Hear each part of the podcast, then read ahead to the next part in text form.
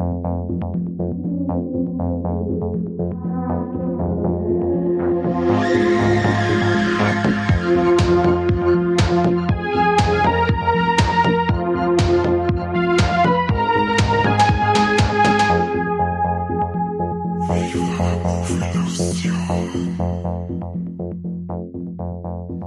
Willkommen zu einer neuen Folge Viva la Movie Illusion. Heute mit dabei die meine Wenigkeit, der Corby, die meine Wenigkeit, ja, und die die die, die zweite äh, meine äh, die Wenigkeit. So jetzt wird's komplex. Äh, Mike, hi Mike.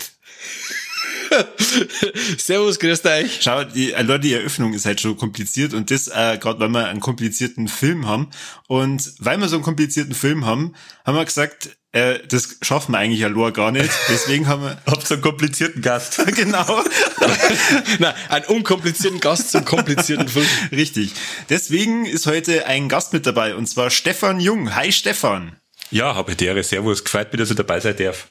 Möchtest du dem einen oder anderen Hörer, der dich noch nicht kennt, vielleicht die Möglichkeit geben, dass du dich vorstellst? Ja, das mache ich sehr gerne. Erstmal freue ich mich, dass ich dabei sein darf, um ein bisschen auf Bayerisch zu reden, was ja durch meine, sagen wir, wie, äh, Teilaufzucht äh, in Bayern und äh, äh, Co-Ehe mit meiner Frau äh, in der Heimat zustande kommt, werde mich jetzt aber ein bisschen ins Hochdeutsche begeben, weil die äh, Leute von Deep Red Radio und Booklet texten, sie denken, was ist das der Typ? Äh, sprechen wir mal ordentlich. Also, ich bin, ich bin der Stefan, also ich spreche normal bayerisch ordentlich. Bin filmverrückt, Filmliebhaber seit über 20 Jahren. Äh, bin seit, jetzt muss ich überlegen, 2017 beim Deep Red Radio mit dabei, wenn es vielleicht fünf Jahre. Und bei anderen Podcasts äh, als Gast beim Bahnhofskino gern beim Patrick Lohmeier und schreibe Booklet-Texte seit viereinhalb Jahren. Hab Filmwissenschaft studiert, Medienwissenschaft in äh, Regensburg und Filmwissenschaft aktuell noch in der FU Berlin. Mache ich jetzt neben dem Job seit einem Semester dazu, ist meine Leidenschaft. Ähm, bin also filmwissenschaftlich geprägt. Mir liegt aber viel daran, dass es verständlich ist, was ich sage und schreibe und halt dort ein bisschen mit Tiefgang äh, auch sein darf. Bin aber auch für einen Scherz zum haben, äh, auch wenn es jetzt viele vielleicht nicht glauben. Mm, deswegen äh, ist es wirklich befreiend, da mal jetzt bei euch dabei sein zu dürfen. Und äh, ich habe mir auch schon für Titel, Thesen, Temperamente oder wie das bei euch heißt, äh, da was zusammenzuschreiben am, am Schluss. Ähm, Wäre zünftig, ja. äh, also äh, äh, vielleicht noch zu Possessor, ja, da habe ich, äh, den, den habe ich auch gesehen vor mh, hm, anderthalb Jahren schon in so einem ja, Arbeitsstreaming-Link. Und äh, da lief der gerade auf die Festivals in die Staaten rauf und runter. Da gab es einen englischen Streamer, äh, Screener, sage ich mal, und äh, hat mich umgehauen das erste Mal. Habe ich den sitzen lassen, nach drei Wochen wieder geschaut. Und dann gedacht, das ist ein besonderer Film. Ähm, ja, dann kam der ja noch mit viel Verspätung in Deutschland raus. Ich kürze es jetzt ein bisschen ab, ne? Und dann erst gekürzt ins Kino. Und dann durch den Kontakt von Turbine kam eben äh, die Zusammenarbeit für das äh, Mediabook, äh, was herausgekommen ist. Jetzt im Februar und äh, da ist so ein ziemlich dickes Booklet geworden, ja, mit 68 Seiten. Und äh, hat mich sehr gefreut, dass sowohl ähm, also der Labelchef oder das ganze Team das äh, befürwortet haben, das so dick zu drucken und die machen ja gern dicke Booklets und halten sich da nicht zurück. Und ich glaube sogar, ähm, das kann ich jetzt sagen, weil es ist ja offiziell raus, MGM, die haben ja so ein bisschen Vorgabe von Zeichenanzahlen.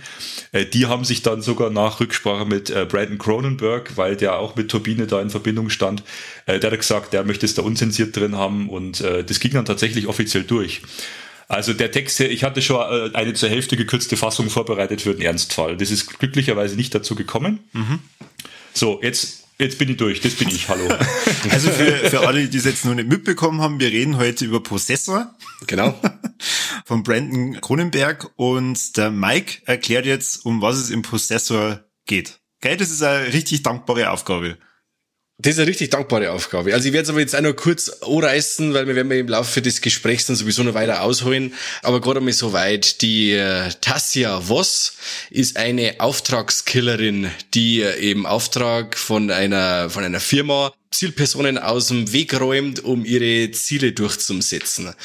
Und in dem Fall sagt man, dass sie quasi bei dem Colin, dem werden quasi in den Kopf wird ähm, implantiert, dass sie quasi den seine äh, sein Körper mit ihrem Geist übernehmen kann um dann auftragsgemäß einen Mord zu vollüben. Aber wo, mit was sie nicht so gerechnet hat, das ist, dass sie der, der Colin in seinem Körper zur Wehr setzt oder in seinem, in seinem Geist zur Wehr setzt und äh, die Tassia hat auf alle Fälle, hat kein leichtes Spiel im Kopf vom Colin. Und es entbrennt da ein Kampf, der physisch und psychisch ist. Geht, ist das ungefähr, geht das ungefähr hier, oder? Ja, super. Ja, perfekt, ja. Ich habe jetzt gerade erwartet, du, du liest einfach ein paar Seiten aus dem Mediabook vor. Niemals. Äh, jetzt ist ja so, ihr Possessor, den hab ich zum ersten Mal gesehen und zwar im Dezember 2020, da habe ich mir die, äh, die US Blu-ray importiert, weil es da eben geheißen hat, da ist die Unrated-Version drauf und im Vorfeld habe ich mir schon mal mit dem Ding unterhalten, mit dem Florian Scheurer vom Hardline, der den ja auf irgendeinem Filmfestival schon gesehen hat und der hat gesagt, der kommt bei uns nie ungeschnitten raus. Da haben wir gedacht, auf Zwick, da muss ich mal schauen und vor allem, wie es dann geheißen hat, das ist der, der Film oder der zweite Langfilm vom Sohn vom einem meiner absoluten Lieblingsregisseure David Cronenberg, hat mir gedacht, den Film brauche ich.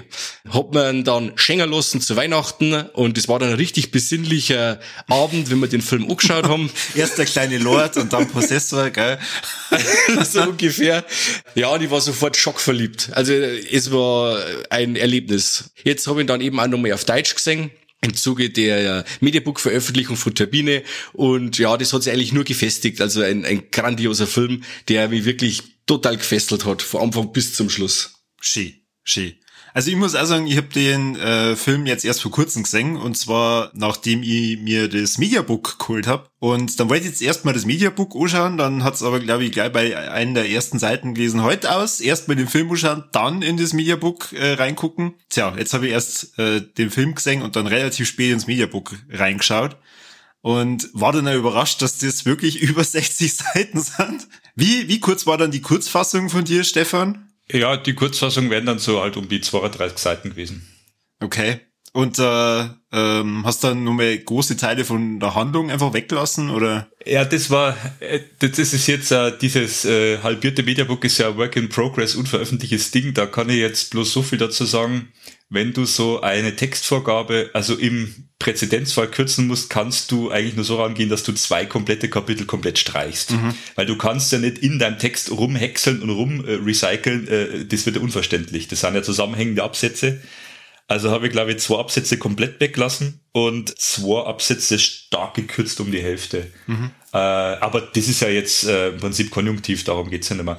Warst jetzt aber nicht traurig, dass du zuerst einen Film gesehen hast und dann das ähm, äh, Booklet, oder? Weil so kehrt es eigentlich. Nein, nein, nein, traurig war ich, war ich da nicht. Oder liest du, weil du gesagt hast, ah, da stand das drin, weil das äh, liest man ja jetzt nicht, weil, weil, weil ich das reinschreibe, sondern bei alle, das ist ja immer Spoilergefahr. Oder li liest du vorher gern schon so zum, zur Einstimmung Texte und schaust da dann erst einen Film an? Also meistens, bis die Playstation irgendwann einmal den Film lädt, schaue ich halt dann mir schon mal die Bilder dann, wo die da mit drin sind. Äh, und äh, okay.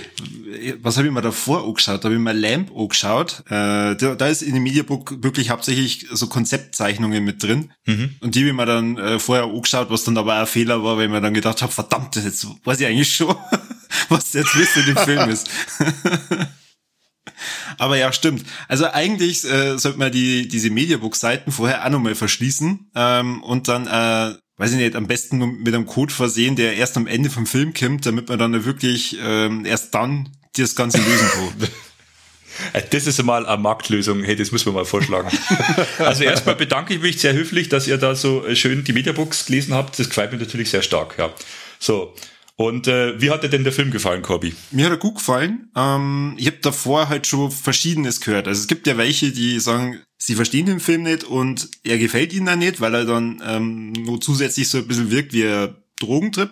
Ich muss sagen, dadurch, dass ich mich darauf eingestellt habe, dass ich einen Film sehe mit sehr viel, ja, wie, wie soll ich sagen, ähm, Effekte, wo man relativ wenig CGI oder gar kein CGI benutzt hat, ähm, war ich allein schon drauf gespannt, was ich halt dann da für, für Bilder sehe. Und da, ja, wird mir ja überschüttet mit grandiosen Farben und Bildern und äh, wie schon gesagt auch Effekten. Also von dem her rein von der Machart her finde ich den Film brutal gut ich muss sagen, dass man komplett versteht ähm, oder nur mehr auf ein paar mehr Details achten kann, sollte man sie auf jeden Fall zweimal anschauen. Hm. Aber also ich bin sehr, sehr glücklich, äh, dass ich das Mediabook hab und dass der, der Film jetzt in, in meiner Filmsammlung einen Ehrenplatz hat. Aber schön, schön. Ja, Mike, wie, du hast gesagt, dir hat er gefallen. Was, was hat dir denn am Film gefallen? Wenn ich jetzt sage, alles, hört sich das blöd an, aber der Film ist so ein, ein rundum, ein rundum Sorglospaket. Also das, was der Film abliefert, ist genau das, was mich anspricht. Also der Film ist wirklich sehr slow-paced. Er nimmt sich Zeit für die Charaktere, die aber eigentlich bloß angerissen werden, weil er wirklich, du erfasst ja von den Charaktere nicht viel. Das ist im Endeffekt nur so eine Momentaufnahme von, ähm, von dem Leben, von den äh, zwei Kontrahenten, sage ich jetzt einmal. Man erfahrt zwar nicht viel und man hat auch nicht wirklich einen tiefen Einblick, aber trotzdem trotzdem bist du voll involviert in dem ganzen Szenario. Und ähm, die wirklich auch die, die äh, Effekte, ich meine, ich, ich glaube, dass ja wirklich auch bloß ein oder zwei digitale Effekte im Film meine vorhanden sind. Der Rest ist wirklich äh, mit äh, praktische Effekte umgesetzt worden. Zum Beispiel auch die Szene, wenn man dann sagt, okay, die äh, Tassia äh, wird jetzt in den Körper eingespeist vom Colin, wie das gemacht ist mit den Schmelzen ja, Gesichter wow. und sowas. Unfassbar. Also das, äh, sowas nimmt mir immer voll mit, wenn man dann sagt, okay, da hat wirklich einer die Eier, sage ich schon fast einmal, dass man sowas wirklich umsetzt, ohne dass man die ganze Zeit nur immer ein, ein PC hernimmt für sowas. Was, was, was, was heißt die Eier, die Geduld? Ja, ja, auch, auch. Und äh, dann natürlich, äh, also die Gewaltdarstellung ist natürlich auch grob ist selbst, wo ich eigentlich immer eher befürworte, also wenn es zu, zu lasch ist, aber in dem Fall, äh, wie die Gewalttaten ja ausgeführt werden, es hat ja auch wieder einen Sinn, warum und wie. Also hat in dem Film alles Hand und Fuß. Auch die Darstellung vom ähm, Kampf im Kopf vom Colin, wenn sie quasi die Tassia und, die, und der Colin im Kopf gegenseitig äh, ja bekriegen oder bekämpfen oder einer kämpft über die die Vorherrschaft im Kopf wieder zurückkriegt und wie das umgesetzt ist, also fand ich unglaublich gut. Also es ist ja, wird ja im Endeffekt eine ganz so viel erklärt, man muss sich selber auch viel zusammenreimen, aber es wird äh, visuell so gut dargestellt, dass es für mich total schlüssig war, wo es eben gerade der Film von mir möchte. Und sowas finde ich immer ganz stark. Also er fängt jetzt nicht mordsmäßig zum Erklären an, wie es jetzt, äh, wie heißt der Interstellar, wie heißt der Regisseur? Christopher Nolan. Ja, genau, wie es der Herr Nolan gern mag, der wo wirklich Exposition hoch acht betreibt äh, und in dem Fall bist du als Zuschauer wirklich auch gefordert und das finde ich ganz stark an dem Film. Mhm.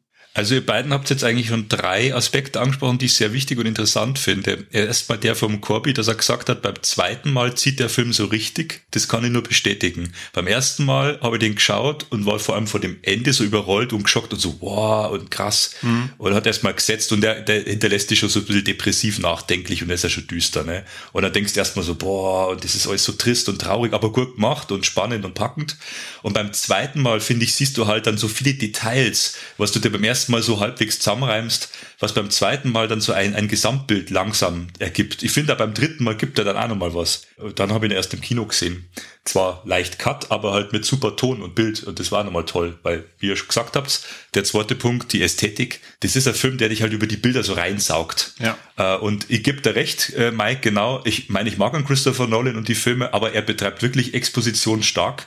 Du hast bei Inception am Anfang extrem auserklärt, viele, die treffen ja. sich erst dann, wie geht denn das und der und das. Und das ist ja bei Possessor genau der Witz oder der krasse Effekt, dass du den Film betrittst durch eine durch eine Wirtsfigur, also durch die afroamerikanische Frau, die ja schon besessen ist vor ihr, wo du nicht weißt, wer ist das, was ist das überhaupt, wirst so reingeworfen in das Geschehen, dann wird einer krass killt dann, dann wird sie zersiebt und dann gibt's erstmal so Wake-up-Moment, also quasi so dieser holt mich zurück-Moment, so dieser, dieser Kick, ja, und dann, ah, jetzt geht die Story erst los. So dass du vom Anfang an denkst, boah, was war denn das jetzt gerade? Achterbahnfahrt, pures Kino, ne? Mhm. Ähm, das ist das ist der zweite Aspekt, genau.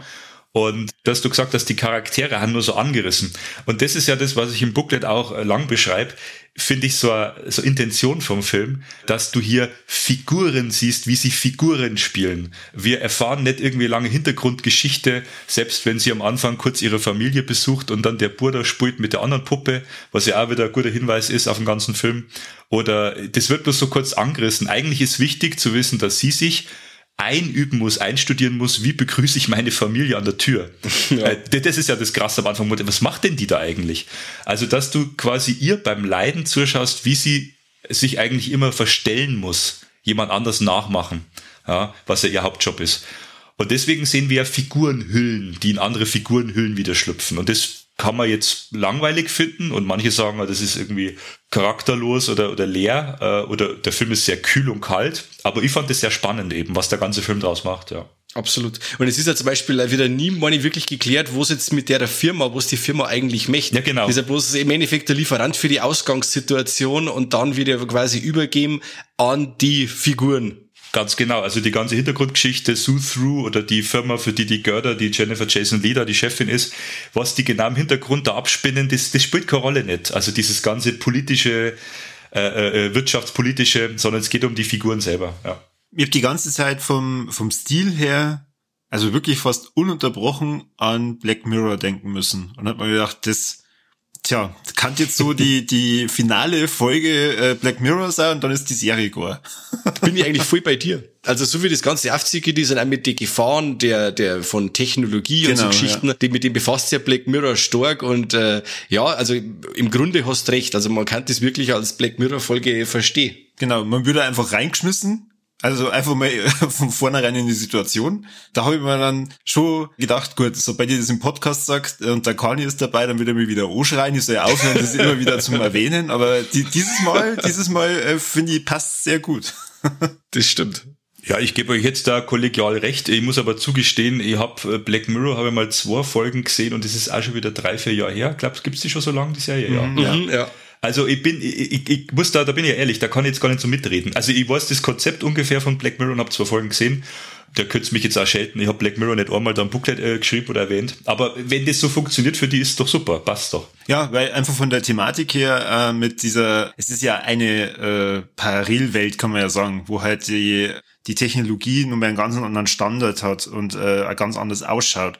Also da gibt's ja dann teilweise, und das hast du ja in dem Booklet, glaube ich, auch so beschrieben, dann teilweise äh, Geräte, die halt total altmodisch ausschauen, einfach nur wie, wie so ein ganz Kastel, ja. aber ja mhm. offensichtlich ziemlich viel dahinter steckt. Ja, das ist, glaube ich, so ein bisschen der äh, auch schick, der ästhetische Schick-Ansatz von dem Film, weswegen mir auch gefällt, ähm, der Brandon Cronenberg, der macht so, so Mixtur, so, so, so, so Mischung man würde sagen, vielleicht Bricolage. Bei Blade Runner hast du das, beim Ridley Scott Blade Runner sehr stark. Ähm, du hast äh, alte architektonische Stile, wenn der, wenn der Rick Deckard, äh, also im Originalfilm natürlich, da durch das äh, LA läuft, durch das regnerische LA und dann hast du so moderne futuristische Gebilde direkt daneben. Und Ridley Scott hat, das hat mir, sein Audiokommentarstelle hat mich sehr geprägt, da hat er erklärt, er hätte mal recherchiert damals und da wurde ihm damals in den 80er schon gesagt, äh, so im Stil von Hongkong und den Metropolen in Asien, dass eigentlich in der Fläche irgendwann kein Platz mehr ist bei die Städte und dass sie dann in die Höhe bauen und durch diese äh, unterschiedlichen äh, Altersstufen der Gebäude äh, schichten sich immer wieder mehrere ja, Altersschichten, Stilschichten übereinander und dann hast du so ein Mischmasch. Und äh, um jetzt den Kreis zu Possessor zu schließen, äh, ich glaube, das gefällt dem Brandon Cronenberg einfach, also dem Sohnemann, klassische Autos da mal kurz durchfahren zu lassen. Du hast ja dann an einer Stelle so klassische Autos, die so wie aus die 60er, 70er wirken. Ja, also auf, auf, auf keinen Fall 80er, auf jeden Fall früher. Ich glaube 60er, 70er. Mhm. Und du hast äh, auch dieses, ähm, dieses Eigenheim von dem, ähm, von dem Sean Bean gespielten Chef von der Firma, John Pars, glaube ich, ne? Äh, heißt er. Und da kommt, kommt die so rein und er hat dieses äh, Empfangsdiner oder Geschäftsessen oder empfängt die Leute da. Und es ist ja wie so ein römischer Tempel schaut das aus und so, so ganz klassisch. Also du hast schicke Architektur mit drin und du hast auch, wie du sagst, so ähm, eher so Retro, Retro-Science-Fiction-Gebilde, wie was ein bisschen an THX erinnert. Und eigentlich muss man ja sagen, an die Geräte, an die sie so gekoppelt sind, die erinnern ja stärker an Existenz von vor 20 Jahren, mhm. als an jetzt aktuelle Produktion und aktuelle Filme. Ja. Aber ich denke, das ist ein Stil, der sich bewährt hat. Diese Mischung aus die Stile hast du ja auch in der äh, Star Wars Prequel Trilogie oder, oder generell bei Star Wars. Ich weiß nicht, die Serien habe ich auch nicht gesehen, aber habt ihr die Mandalorian Serie, da ist es bestimmt auch so. Du hast immer wieder alte Mischungen, alte Stile und neue Technologie nebeneinander, oder? Ja, genau. Das ist die, die totale Bedienung für die Fans der, der ersten Trilogie im ja. Endeffekt. Ja, richtig. Äh, kommt mir äh, gerade bei The Book of Boba Fett also vor, als, als wenn es einfach nahtlos übergeht. Äh, das finde ich ziemlich grandios. Also vielleicht können wir ja auch mal, weil du gesagt hast, die Effekte haben brutal gut und es ist natürlich schon Fanservice. Also in einer Welt, wo es du viel CGI, mittlerweile gibt es ja sehr gute CGI-Effekte, also gibt ja immer dieses Hybrid, diese Mischung aus praktischen und CGI-Effekten. Ich habe ja nichts gegen CGI, Aber ähm, wenn es dann so gemacht ist, dass du halt wirklich nur die Pixel siehst, ich sage jetzt mal Stichwort Roland Emmerich, egal welcher Film, es ist wurscht, du siehst halt immer irgendwo Pixel. Mhm. Und dann hast du jemanden wie Michael Bay, ich würde jetzt nicht sagen, ist der Meisterregisseur, aber wenn du dir Transformers anschaust, die Actionsequenzen, ähm, das ist das so eine geniale Hybris aus ähm, CGI, Transformers-Effekten und realen Explosionen. Mhm. Äh, äh, der, der, nutzt halt schon nur, also was nicht, vier Teile habe ich gesehen, wie viel gibt's? Fünf, sechs, keine Ahnung. Ähm, du siehst halt schon wieder richtige Sachen pyrotechnisch in die Luft fliegen. Und das Schlimmste, finde ich, was es gibt, ist CGI-Feuer. CGI-Feuer oder CGI-Wasser, weil diese natürlichen, starken Elemente, das sieht das menschliche Auge, wenn es echt ist oder mhm, wenn es gefaked ist. Das stimmt, ja. ja. Und jetzt hast du natürlich bei Possessor wenn du den UHD anschaust und auf Pause drückst, siehst du natürlich auch das Latex, das ist klar. Also die Maskeneffekte sind teilweise so krass haptisch, äh, dass du sagst, ähm, ja, das erinnert eigentlich an 80er Jahre Kino teilweise, ja. Stark. Die schmelzenden Gesichter, das ist aber nicht Latex, oder? Das ist tatsächlich irgendwie Wachs. Ja, oder, oder eben Wachs. Also ich, ich bin mir mit den Materialien jetzt nicht so fit, aber das wurde dann per Wachs geschmolzen es gibt da dieses schöne Special äh, auf der Blu-ray, dieser auf der deutschen drauf, mhm. ähm, die Freude am Praktischen, also The Joy of Practical heißt das Originalfeature. Und äh, da siehst du, wie sie das Gesicht, glaube ich, so umgedreht haben nach unten und wie sie es genau mit Wachs so abschmelzen und die Tropfen so runter fließen und haben das so gefilmt und für den Film haben sie es halt einfach um 180 Grad gedreht, sodass die Tropfen halt nach oben wegfließen. Ja. Aber das kannst du ja alles machen. Das sind halt fotografische Effekte und das ist halt schön. Du kannst mit fotografischen Überblendungen ziemlich geile Effekte erzielen. Und äh, man muss auch erwähnen bei Possessor der Kameramann äh, Karim Hussein, der ist ja selber Regisseur, der hat ja äh, einige Filme gemacht. Ich weiß also, nicht, Entschuldigung, ist es der Subconscious Cruelty ja, äh, Regisseur? Genau, genau, ah, wollte ich mhm. gerade sagen, ja. Genau, Subconscious Cruelty, das ist eigentlich so sein ja, berühmt-berüchtigster Film.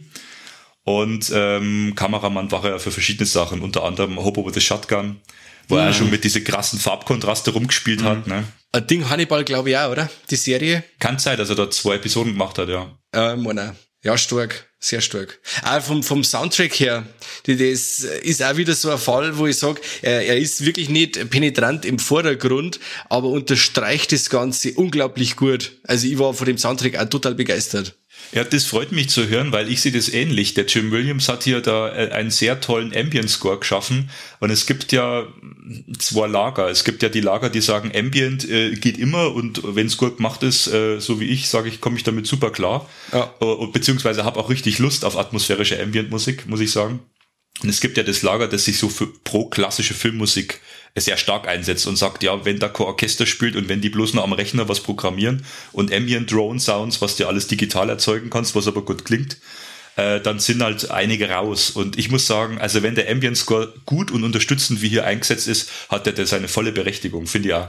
Ja, es muss ja auch zum Film ein wenig passen. Also ich kann mir jetzt bei dem Film kein Orchester wie bei Herr der Ringe vorstellen oder irgendwie so, weißt du? Oder macht jetzt der John Williams macht jetzt einen Soundtrack zu Possessor. Kannte man null vorstellen. Also da hat jetzt das äh, perfekt passt. Ja, doch wie bei Dune, weißt du? Also ganz im Hintergrund einfach eine schreit. ja, die ist ja jetzt Oscar prämiert, gell? Ja, völlig zu Recht, völlig zu Recht. Also für, für mich hätte Dune sämtliche Oscars Gewinner kennen. Ähm, und den Rest hätte man einfach absagen können. ja, okay, da können wir ein bisschen über Dune reden, genau. äh, also ich finde, mit den fünf Oscars ist auf jeden Fall gut bedient und äh, das ist okay, aber. Da kommt noch mehr. Wenn da der zweite kommt, die heben sie das jetzt auf, die machen es wie bei Herr der Ringe. Und dann, wenn das Finale rauskommt, dann gibt's die wichtigen Oscars. Meinst? Ja. Also die Oscars können wir bei den Flops am Schluss noch, sorry. Und ähm, ja.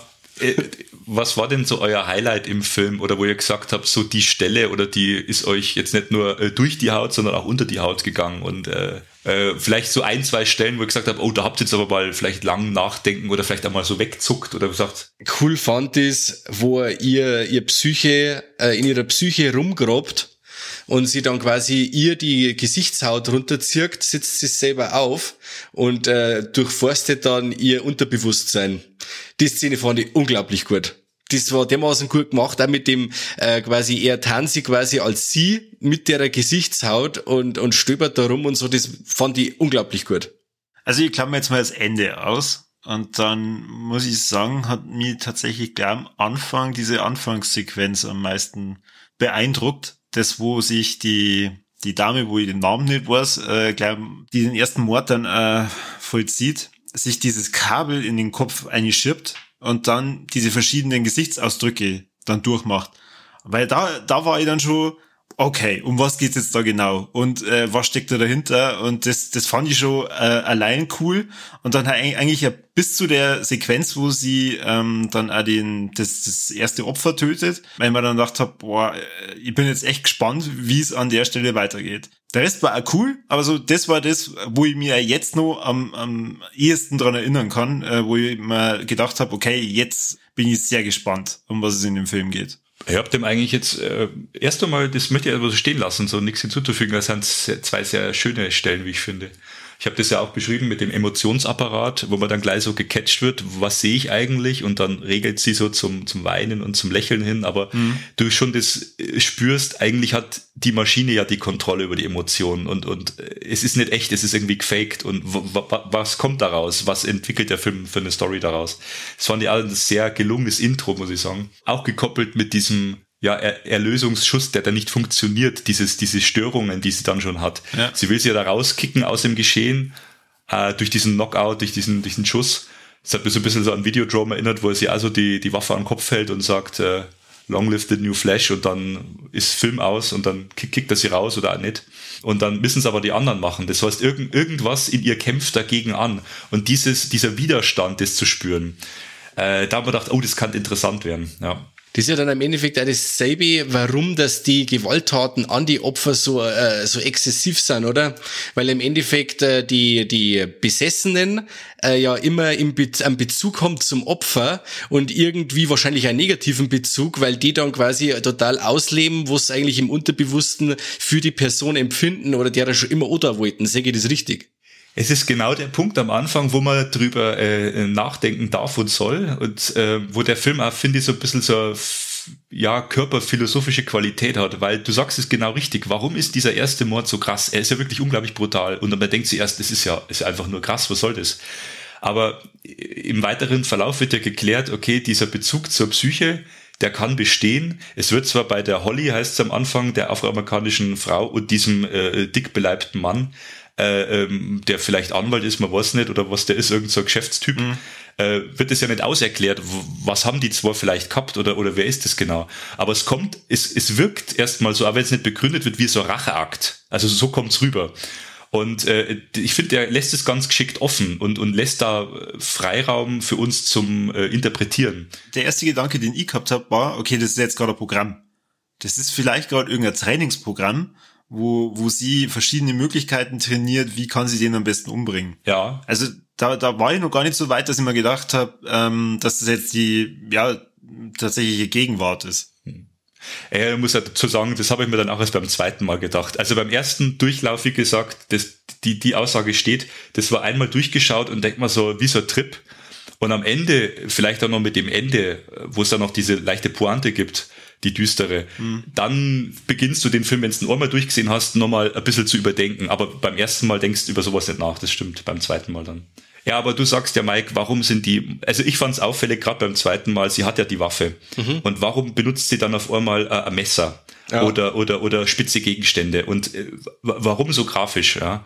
Ähm, das muss einen Grund haben. Und da finde ich, vermittelt der Film, ohne das eben auszuerklären, irgendwelche Triebe, irgendwelche dunklen inneren Triebe, äh, die scheinbar irgendwo da sind und die werden dann durch diese, diese grafische Explizitheit ausgelebt.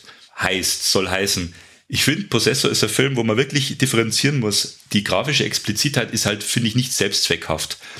Ist bei einigen Filmen äh, sicherlich nicht selbstzweckhaft, aber hier finde ich das absolut funktional weil dadurch dargestellt werden soll, wie gestört sind eigentlich die Figuren oder in, in welche Richtung werden sie getrieben, ja, gesteuert. Äh.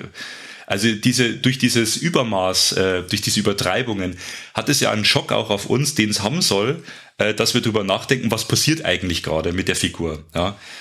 Ähm, deswegen finde ich eigentlich jede Szene und jede, jeden Effekt überlegt und, und sehr plausibel, muss ich sagen. Mhm. Und es kommt wirklich immer so rüber, wenn es persönlich war, weil wirklich, weil es wird nicht mit der Schusswaffe gegangen auf Distanz, sondern wirklich mit der Stich- oder Hiebwaffe direkt persönlich auf den Charakter hin und dann wird da, ja, Saures gegeben, so ungefähr. Ähm, Stefan, du hast ja den, den Film natürlich, ja, sehr stark analysiert. Jetzt angenommen, der ähm, Herr Kronenberg dreht einen zweiten Teil und du darfst ihm sagen, was er beim nächsten Mal auf jeden Fall anders machen soll. was wäre das? Du meinst jetzt einen zweiten Teil von Possessor? Ja. Ja, da bin ich jetzt mal sehr mutig und behaupte, das ist ausgeschlossen, weil ich halte den für jemanden, der überlegt sich eine Story, ein Konzept, erzählt die einmal durch und ähm, das ist ja, glaube ich, wie bei seinem Vater. Ich meine, sein Vater hat auch nicht die Fliege Teil 2 gedreht, oder? Das war ja der andere Typ. Also das, das, das darf mir nicht anmaßen. Ich, ich freue mich eigentlich auf sein Infinity Pool, was er da wieder Neues draus macht. Ähm, sorry, da kann ich deine Frage, kann ich jetzt gar nicht so einsteigen. Äh, muss aber zu sagen, ich finde Possessor einen extrem starken äh, Sprung. Es waren ja ein paar Jahre dazwischen oder Fortschritt, Weiterentwicklung zu Antiviral. Ich finde Antiviral nicht schlecht, aber das ist so eine Fingerübung. Man schaut den Film und sagt, man ja, der hat Qualitäten, da sieht man schon was, der kann schon was. Aber Possessor, finde ich, ist so äh, respektabel aus einem Guss. Und der hat so einen Effekt, so Wirkung. Das ist so ganz und ganz so sein Film oder von seinem Team. Ähm, also, oder auf deine Frage doch zu antworten, ich darf ihm eigentlich nicht sagen, dass er was anders machen soll. Also, soll er den Film einfach nochmal drehen. okay. Ja, wenn, du jetzt wirklich einen zweiten Teil machen müsstest, dann müsstest du quasi von der Firma auch mehr verzeihen und so und dass das Ganze dann so aufdröselt und vielleicht ein bisschen entmystifizieren oder Sachen reinbringen, die die eigentlich gar nicht oder für die Story eigentlich gar nicht so relevant sind, weil sie eigentlich um ganz was anderes geht und dann äh, bist du eigentlich ganz weit weg von der äh, ja ursprünglichen äh, Vision, die quasi äh, Possesse ja eigentlich war, kann man jetzt vorstellen. Ja, müssen wir überlegen, die, die Verdichtung, die sich hier in 100 Minuten äh, bietet, ist ja eigentlich eine zutiefst persönliche Geschichte. Wir haben am Anfang gesagt, wir sehen eigentlich nur Figuren und keine ausgearbeiteten Charaktere. Und dann doch ganz am Schluss kommt dann so dieser, dieser ohne Kreis schließt sich, wo, wo man sich die ganze Zeit denkt, das hat eigentlich immer so im Hintergrund nur Rolle gespielt und nur so leicht. So dass ich, das habe ich ja zur, zur, zur Leo im Podcast gesagt, wenn man das jetzt mal ohne Kalauer und mal wirklich bitter ernst nehmen würde, wäre Possessor eigentlich der Film, der einem zeigt, wie schmerzlich und bitter das sein kann, wenn man einfach nur noch zu viel arbeitet. Weil sie arbeitet ja nur noch und löst sich in ihrer Arbeit komplett auf, also ihre komplette Identität. Und am Schluss, jetzt, jetzt spare ich mal einen Schluss nicht, also wir dürfen ja spoilern, oder? Ja, freilich. Ähm, ist ja dann die fiese Pointe, dass man weiß, okay, die Görder hat sich selber ins Spiel inkludiert, äh, hat ihren Sohn äh, quasi äh, in Besitznahme, in, in Besitznahme genommen eliminiert dadurch ihren letzten möglichen Haltepunkt ihrer Familie, damit sie weiß, okay, meine Tassia bleibt in Zukunft nur noch die äh, äh, Auftragskillerin äh, ohne Emotionen. Und da ist ja dann wieder das Briefing wichtig, was du am Anfang hast und wo sie am Schluss diese, vielleicht diese ohne Klammer, wenn man sagt, dass, dass man das verstehen könnte oder sollte vom Film, diese ohne Klammer vielleicht bloß gibt, die wichtig war, äh, dass das zweite Briefing am Schluss dann so läuft, wie sich die Götter das vorstellt, nämlich, dass sie von dem getöteten Schmetterling erzählt ähm, äh, und sagt, äh, ich erinnere mich. Und damals äh, beim ersten Briefing sagt sie, habe ich noch so leichte Reue gespürt. Ich weiß nicht, ob es um den Schmetterling ging, um ein anderes Tier. Von dem Großvater erzählt sie irgendwas äh, von dem Tier und am Schluss sagt sie, ja, ich weiß nur, das Tier ist da und ich empfinde aber nichts mehr dabei. Ja, mhm. also dass das letzte Fünkchen Emotion rausgelöscht das ist. Das dann, wenn du sagst, sie ist einfach überarbeitet, sie ihren Burnout endgültig überstanden hat? Naja, nicht überstanden, sondern sie löst sich im Burnout auf und ist quasi komplett geburnoutet und wird nie wieder zurückkommen. Ah, okay. Und sie hat keine Familie, die sie irgendwie ablenken kann oder sowas. Sie ist jetzt die ultimative Mitarbeiterin. Oh, oh Gott, oh leck. Naja, natürlich, das, das, das, das ist ja das am Schluss, ne? Also, ja. da, da, dass dann äh, die, die Jennifer Jason Lee in einer so ganz kurz sagt sie ja, very good. Also bei diesem letzten Briefing und sie an, also ihre Tassia antwortet auf die Fragen so, wie sie sich das nach Protokoll mhm. vorstellt und ja. hackt es nur noch ab und sagt, okay, die Maschine ist jetzt mhm. perfekt. Ja. Und, und das ist halt bitter, ne? Also ich meine, da hat ja der Arnie als Terminator mehr Gefühle. das stimmt. Ja, war ein krasses Ende. Also das Wahnsinn. Vor allem auch die, ich weiß nicht, Schneid kann man nicht sagen, aber die, dass man wirklich dann auch den, den Tod vor dem Kind, äh, ja, explizit sagt, das ist schon, ist schon hart und vor allem auch dann den Zwischenschnitt, wo sie nur schockierender findet, wenn man dann sagt, er schießt auf das Kind, aber in dem Zwischenschnitt sagt man sie schießen. Also im Endeffekt ist sie die, die bewusst auf das Kind schießt. Nicht er, sondern sie schießt bewusst auf das Kind und das fand ich sehr schockierend. Ja, genau, weil sie ja äh, durch die ähm, gegenseitige Inbesitznahme gibt's ja dann so krasse äh, Störungen, also so Distortions, dass ja, man weiß dann nicht mehr genau, will sie das eigentlich, äh, aber letztlich tut sie es ja. Sie kann nicht mehr anders. Ja. ja. Und das ist heftig, dass man diesen Zwischenschnitt noch sieht, genau.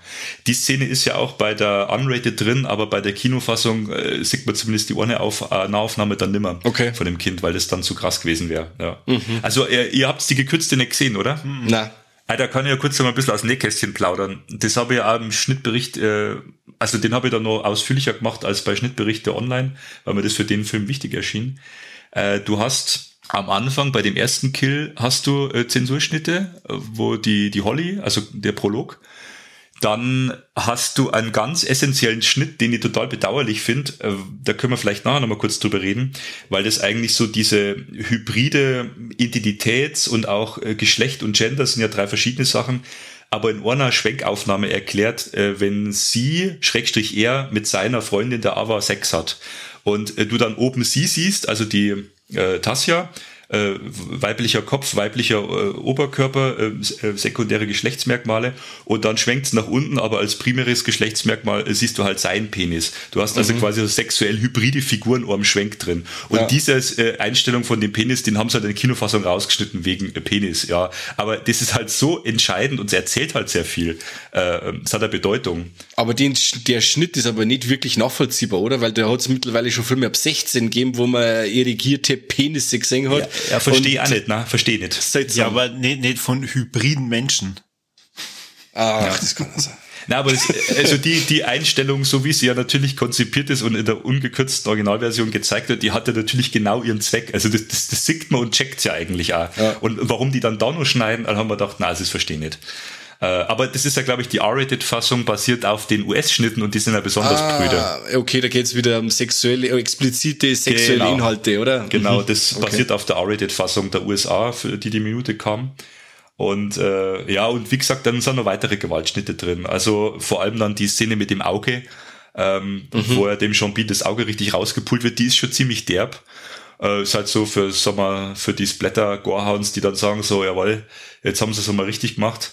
Ja, oder man kann es ja auch so sagen, dass man sagt, okay, der mit der Überwachungsfirma wird jetzt blind gemacht, oder? Ja, natürlich, das ist ja der Sinn. Auch, das habe ich ja gesagt, auch diese Szene hat ja ihren erzählerischen Zweck. Ja. Weil der ist ja der, genau wie du sagst, Spionagefirma und man könnte jetzt äh, mit den Buchstaben spielen und kann sagen see through, dann kann man sagen see through, also also Durchleuchtungsfirma. Ich schaue da durch ähm, von, von dem von dem Namen von der Firma. Äh, und dass der natürlich, ähm, er wird ja nicht ganz blind gemacht und manche haben schon gesagt, oh, Sean Bean im Trailer, der stirbt wieder. äh, und dann war es ja die Überraschung, dass er sogar überlebt diesmal. Jetzt habe ich aber einen, einen Spoiler-Spoiler gemacht. aber er wird natürlich auf einem Auge äh, blind gemacht und äh, zumindest das räumliche Sehen ist ihm ja dann genommen. Ja. Äh, also es gibt schon ein paar Szenen. Ich habe dann die Schnitte zusammengerechnet. Das sind, glaube ich, 61 Sekunden reine äh, Zensur und Gewaltschnitte und explizite Schnitte. Und wenn du das einmal aufsummierst, da kommt dann schon was zusammen. Auf jeden Fall. Das hört sich zwar jetzt alles so nicht fein an, aber sitzt ihr mir nur 60 Sekunden hin, wie lang das ist. Das, äh, ja. Und vor allem, das kann ja also ein Gesamtkunstwerk, sage ich jetzt mal, ganz schön entstellen, vor allem in so Szenen, die eigentlich wichtig warten für, fürs Verständnis oder fürs, fürs Geschehen, sage ich jetzt einmal. Ja. ja. Das auf jeden Fall. Das ist aber ja bei fast jeder Kürzung der Fall. Ja, Außer bei Crank, wo es einfach dann nur um Blinzeln geht und oh, den sieht man jetzt eine Sekunde länger. Ja, dieser kurze Zuschnitt, das ist ja Director's Cut und Kinofassung Vergleich. Ach ja, sorry, stimmt. dann kann ich ja einen Film 18 Minuten lang länger machen, wenn ich einfach nur das Blinzeln äh, nur länger mit reinschneide. Aber was ich auch krass finde in dem Film, das ist äh, das äh, Farbenspiel. Da kannst du im Endeffekt, kann man jetzt glaube ich einen Podcast aufnehmen, nur über das Thema Farbe, wie das in dem Film verwendet wird. Aber ich bin da wirklich nicht so firm in dem Ganzen, in der Metaphorik. Vielleicht weißt du da mehr, Stefan. Warum immer ganz viel blau, warum ganz viel rot, warum ganz viel gelb? Ja gut, klar, danke. Das ähm, habe ich natürlich auch im Booklet ein bisschen geschrieben, habe überlegt, äh, schreibe ich da ein paar Zeilen dazu und dann ist immer mehr geworden, äh, weil, mich, weil, weil mich die Primärfarben so beeindruckt haben. Er spielt natürlich wirklich stark mit Blau, Rot und Gelb. Und dann haben wir gedacht, Mensch, also äh, schaust du den Film nochmal an. Und dann habe ich wirklich geschaut, okay, wann kommt Rot, wann kommt Blau, wann kommt Gelb. Und habe dann wirklich so ein recht deutliches Muster eigentlich erkannt. Äh, in dem Sinne, dass äh, Rot als Aggressorfarbe eigentlich immer dann kommt, wenn Gefahr ist. Äh, jetzt abgesehen von dem roten Blut, was man natürlich auch sieht, das ist irgendwo Aggressorfarbe mhm. und die wird ja auch sehr deutlich gezeigt in die Effekte.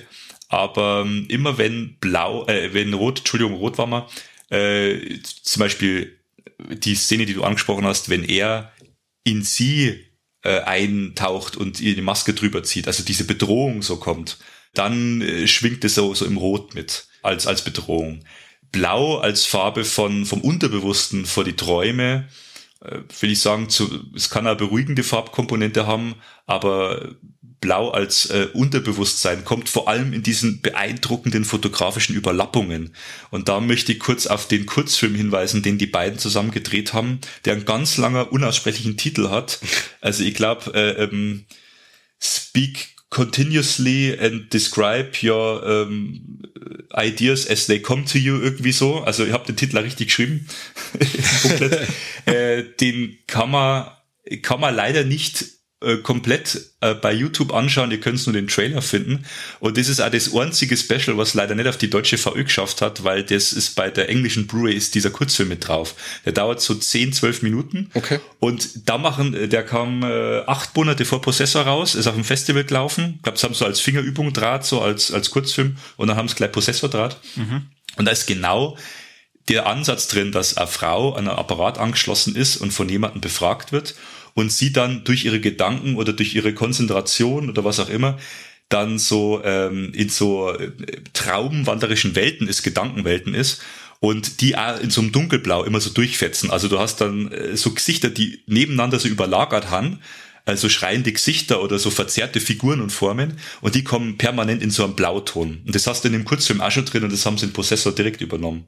Ja, dann gibt's zum Beispiel Ohrszene, vielleicht sollte man noch äh, zu sprechen kommen. Ich finde es extrem beeindruckend, dass äh, es dreht sich ja eigentlich der Film um sie als Auftragskillerin. Aber der Fun Fact ist ja, wir sehen sie ja eine ganze Weile lang nicht. Am Anfang sehen wir sie nicht, weil die afroamerikanische Killerin, wie gesagt, ihr Wirtskörper äh, auftaucht. Dann erwacht sie kurz, hat das Gespräch und dann beginnt ja schon dieser lange Auftrag, dass sie drei Tage im Körper vom Colin sein soll. Und das finde ich beeindruckend, wenn dann in so einer Mischung aus Rot und Blau, also auf diesem Unterbewusstsein und schon der Gefahr, in so einem violett getünchten äh, Schlafzimmer der Colin erwacht, also in seinem Bett, dem seiner Freundin. Und wir aber schon wissen, es ist ja sie, die in ihm erwacht, mhm. weil sie ist schon in ihm drin. Das heißt, ich fand eigentlich das Bemerkenswerteste an dem Film, abseits der Ästhetik und der Effekte und der spannenden Story und, und dieser, dieser düster spannenden Stimmung, ja. Das Spiel äh, vom äh, Christopher Abbott, der den Collins spielt, weil er spielt von Anfang an eigentlich zwei Figuren. Von Anfang an. Wir sehen wir eher bloß auf einem Beutel am Anfang, das ist der Typ, um den es geht, kümmert mal um den. Und dann erwacht er, also sein Spiel beginnt und er spielt ja eigentlich schon von Anfang an sie in seinem Körper. Ja, dann geht er ins Bad, an den Spiegel und fasst sich unten an sein Geschlechtsteil, weil wir wissen, ah, es ist ja sie, die jetzt an einem männlichen Körper ist mhm. und die muss sich erstmal neu äh, entdecken. Es ist ja klar, völlig, völlig wie, wie neu geboren. Ne? Und, aber er spielt es ja. Also er als Schauspieler spielt ja sie. es, ist, es, wird, es ist so doppeldeutig, äh, beziehungsweise ähm, mehrdeutig. Ja. Also ich sehe darin eine starke Qualität und es ist ein ganz großartiger Schauspieler, der das äh, da spielt. Das ähm, habe ja versucht, im Booklet äh, mal zu betonen. Ich finde, das fällt eigentlich immer wieder unten runter, weil natürlich die Effekte und die Ästhetik im Vordergrund sind, aber dass sein Schauspiel eigentlich äh, auch sehr tragend ist. Also ihr es natürlich auch, wir sehen sie ja auch, aber ja. Ja gut, das war jetzt eine Mischung aus Farben und Spiel. Ich hoffe, das reicht erst einmal. Voll, auf jeden Fall. Sehr gut. Ich dachte ja sagen, wir haben eigentlich hübsch so weit durch. Ich dachte jetzt fast, wir kommen dann zu unserem Fazit, oder? Also das war's schon? Okay, gut. Ja. Äh, ich dachte, wir reden jetzt da drei Stunden drüber. dann, dann hätten wir Nein, direkt einen okay. Audiokommentar mit aufnehmen sollen. Das stimmt. Und Leute müssen dann ein bisschen was von dem Booklet auch lesen. Die müssen sich ein bisschen überraschen lassen auch. Passt. Gut, dann würde ich sagen, kommen wir zu den Tops und Flops. Und äh, Stefan, weil du ja der Gast bist, darfst du äh, gern beginnen. Also pass auf, Tops alles, Flops keine. Nein, nein, nein, nein, nein, so funktioniert das bei uns nicht. So funktioniert das bei uns okay. nicht. Ähm, dann fängt mir der Mike an und sagt er, wie es geht.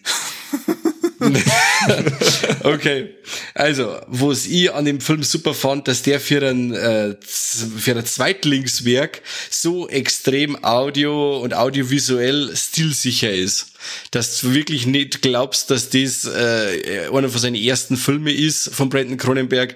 Der ist wirklich äh, in, für das, dass sein zweiter Langfilm ist, sehr, sehr stilsicher. Und das fand ich an dem Film grandios. Also ist wirklich auch, wie der Stefan sagt, also ich habe auch fast kein Flop, sondern ich habe eigentlich keinen Flop, aber das darf man nicht, weil der Corby flippt aus, wenn man keinen Flop sagt.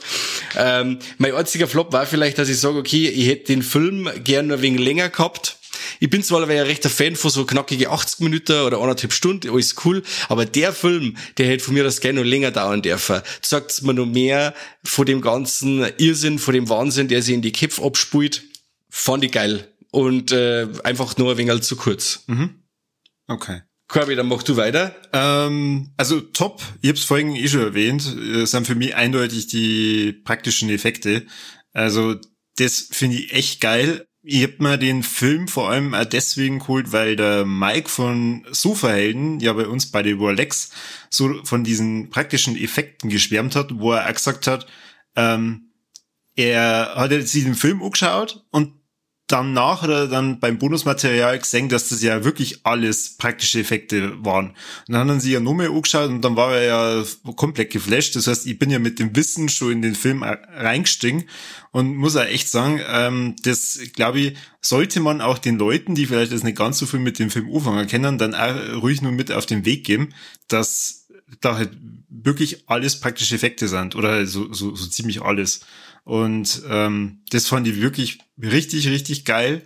Äh, Flop-technisch gehe ich tatsächlich in die ähnliche Richtung wie du, Mike. Ähm, weniger vielleicht, dass ich noch länger gehabt hätte, sondern ich hätte mich, mich hätte nur mehr interessiert, was diese Firma vom äh, John Pass, also vom äh, John Bean, genau macht. Also da hätte ich, hätte ich gerne nur, nur mehr gesehen, weil die diese komische Arbeit, die kannst du nicht mal richtig beschreiben. Man, man, man schaut sich anscheinend irgendwelche Aufnahmen an von Sicherheitskameras, glaube ich, waren's, und bestimmt dann äh, bei bestimmten Dingen, auf die man achten muss, wo das in dem Bild ist. Also für, für mich ähm, hat so ausgeschaut, als lerne ich wahrscheinlich jetzt gerade irgendein Computerprogramm Dinge an, so wie es es ja mittlerweile in, äh, in jeder Capture Abfrage gibt, weil jedes Mal, wenn man natürlich die Hydranten bestimmt, dann hilft bei dem Programm zu lernen. Also wahrscheinlich habe ich jetzt mehrere Leute sich da draußen verstört. Vor allem an Kani wahrscheinlich, der sich ja schon mal über Formulare aufgeregt hat. ähm, aber ja, das war so, so das, wo ich mir denke, okay, das ist nur verbesserungswürdig. So, ja gut, da, da kann ich gut mitmachen. Also die, da hast du es ja aber trotzdem jetzt schon gut erklärt eigentlich, was die Firma macht, obwohl du eigentlich nur wenig gesehen mhm. hast, weil genau darum geht's ja. Äh, aber gut, ähm, kommen wir mal zu den Tops. Also ich finde es beeindruckend, wie ein Film auf der einen Seite so diese Freude am Praktischen wieder aufleben lässt, also fotografische Effekte, äh, atmosphärische Bilder, äh, eben äh, diese, diese haptischen Effekte, das Schauspiel, eine sehr clevere Story, die aber äh, durchweg spannend ist. Aus Ormguss mitreißt und bei der Zweitsichtung viele Details und Parallelen auch bis zu die Figurennamen äh, äußert irgendwo eine zweite Ebene, er lädt halt extrem zum Wiederentdecken auch ein. Äh, Bedingung ist natürlich, äh, dass es beim ersten Mal Orm catcht hat oder gefallen hat. Mhm.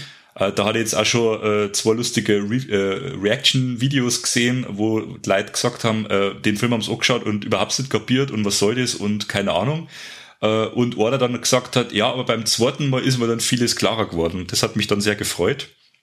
Ähm, das heißt, finde es eigentlich ganz gut, dass der Film auch polarisiert, also nicht unbedingt für jedermann was ist, aber ich glaube schon, sich so seine Qualität äh, be be bewahren kann und zumindest für die Leute, die ihn schätzen, glaube ich, wird er von, von Dauer sein. Ähm, das deckt sich ein bisschen mit dem, was du gesagt hast, äh, Mike. Mhm. Äh, zweiter Film und schon so ausgreift. Ja. ja, und jetzt fällt mir doch ein Flop ein. Hm, Achtung. Aber es ist kein inhaltlicher, sondern ich finde es ein bisschen bedauerlich, dass man bei der deutschen Kinofassung, und das habe ich dann im Nachhinein erst raus, rausgefunden oder gesagt bekommen, ähm, dass das äh, Kinolabel halt diesen R-Rated Cut von den USA zur Prüfung eingereicht hat. Weil siehe da, äh, Turbine hat es ja geschafft, die Unrated-Fassung äh, bei der Prüfung auch FSK 18 äh, äh, durchzubekommen. Mhm. Da habe ich mir dann gedacht, wieso hatten das eigentlich das äh, Kinolabel damals nicht versucht? Dann wäre der Film ja uncut ab 18 im Kino gelaufen. Und es war ja nur so ein ganz begrenzter Release und dann halt leider gekürzt. Ja gut, ich stecke da nicht drin in der Politik, aber ähm, ich denke mal halt, wenn sie es vielleicht versucht hätten, eigentlich ist ja Kinoauswertung nicht ganz so streng wie Heimkino oder sage ich es jetzt falsch rum? Ich glaube schon im Kino kannst äh, manchmal nur einen Film durchkriegen, der dann fürs Heimkino eher nochmal kürzt werden muss. Ja, aktuelles Beispiel ist ja The Sadness zum Beispiel, der wo ja Uncut bei uns im Kino läuft, aber ich gehe mir fest von einer SPOJK Freigabe dann fürs Heimkino aus. Ja, genau, korrekt. Und da habe ich mir halt dann gedacht, ja, warum haben sie es nicht probiert? Dann hätten sie einen FSK 18 bestimmt auch Uncut durchkriegt. Ja, also fürs, fürs Kino. Ja. ja, also vielleicht so als kleines. Äh, ich hoffe, das war jetzt okay, Corby. Das war jetzt super. Ah, das war jetzt super. Puh. Dann, dann, dann kann ich halt noch berückt schlafen. ja, okay. Das war, das war mir eigentlich wurscht, aber okay, dann soll es so sein.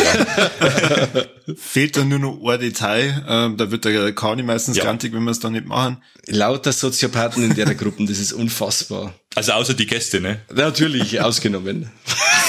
ja, weiß nicht, Mike, soll mal einen Triple Threat noch schnell durchhauen? Ja, freilich müssen wir einen Triple Threat machen, sonst verspringt uns der Kani an die Gurgel. Äh, und zwar haben wir mir von unsere 3T was in Possessor. Und zwar haben wir mir nackte, entblößte männliche Trompeten. Ja, natürlich haben wir die Trompeten, aber halt eine Uncut-Fassung einmal. Und sie ist wichtig, die Trompete. Habe ich ja, ja schon gesagt. Man sieht ja auch nur mehr Szene, wenn er quasi den, den, die Brille aufhat und die Vorhänge von denen im Liebespaar ähm, ja, da begutachtet. Da sieht man so quasi nur mehr, wie Sex haben auf der, äh, im, am Bett.